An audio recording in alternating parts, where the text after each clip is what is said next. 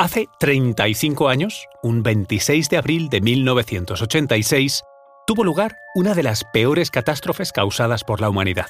Una cuyos efectos han convertido el lugar donde sucedió en un escenario fantasmagórico donde, sin embargo, todo está volviendo a la vida. Todo, esto es, salvo la presencia humana. Nos referimos al accidente de la central nuclear de Chernóbil, un acontecimiento de nivel 7, el más alto en la escala internacional de sucesos nucleares. Más ironía, por cierto.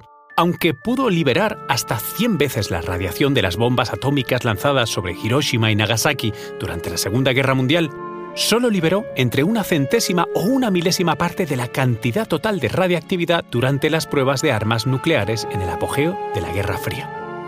Aunque no hay consenso sobre el número de fallecidos debidos al desastre y a consecuencia de la radiación, lo que tal vez más sorprenda es saber que dos de los tres voluntarios que se internaron en las piscinas radiactivas para impedir que la cosa fuera mayores todavía siguen vivos.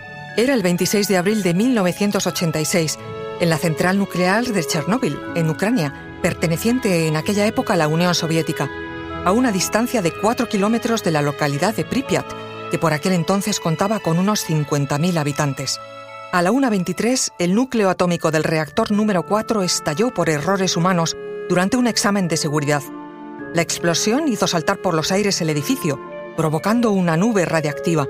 En pocos minutos llegaron los bomberos desde Pripyat para extinguir el incendio causado por la explosión. Dos de ellos murieron en el acto y otros 28 en las siguientes semanas. Conoce mejor al equipo que protege nuestras costas. Alerta en el mar, el jueves a las 10 un nuevo episodio en National Geographic. Soy María José Rubio, historiadora y escritora. Y yo soy Luis Quevedo, divulgador científico. Y esto es Despierta tu curiosidad, un podcast diario sobre historias insólitas de National Geographic. Y recuerda, más curiosidades en el canal de National Geographic y en Disney Plus. Pero no así Alexei Ananenko, Valery Vespalov o Boris Baranov, los tres buzos voluntarios que se internaron en los escombros para drenar el fluido acumulado en torno al reactor y evitar una catástrofe previsiblemente aún mayor. Una catástrofe que todavía era desconocida porque, pese a evacuar a todos los habitantes de Pripyat, el gobierno de Mikhail Gorbachev decidió no avisar al mundo de lo ocurrido. Fue de hecho Suecia quien dos días más tarde alertó de una fuerte subida de radiación en su territorio. Aún así, los rusos no admitieron lo ocurrido hasta casi 20 días después. Se calcula que la nube radiactiva de Chernóbil alcanzó los mil metros de altura. Fueron los vientos los que movieron la nube radiactiva por lo que ahora es Ucrania y Bielorrusia. Llegó también hasta otros países del norte y centro de Europa. Se calcula que potencialmente pudo afectar a casi 8 millones y medio de personas. Y no solo personas, claro está. Tras la explosión en el 86, Todas las personas que vivían cerca fueron evacuadas de la zona, pero sin embargo las mascotas que tuvieron que dejar atrás fueron, bien, sacrificadas algunas por las autoridades para tratar de evitar que propagaran contaminación radiactiva, aunque algunas lograron escapar. Y hoy, por ejemplo, los perros que viven en la central de Chernóbil y sus alrededores son genéticamente distintos.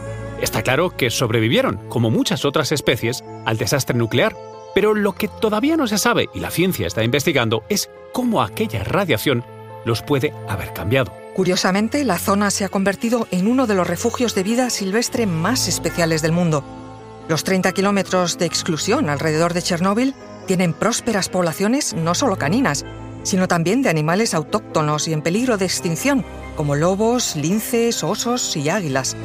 Es cierto que algunos de estos animales tienen altos niveles de mortalidad, raras mutaciones genéticas o bajos niveles de natalidad, cuestiones que se siguen investigando.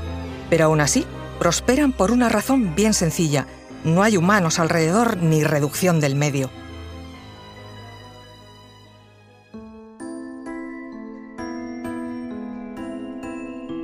Recuerda que Despierta tu Curiosidad es un podcast diario sobre historias insólitas de National Geographic.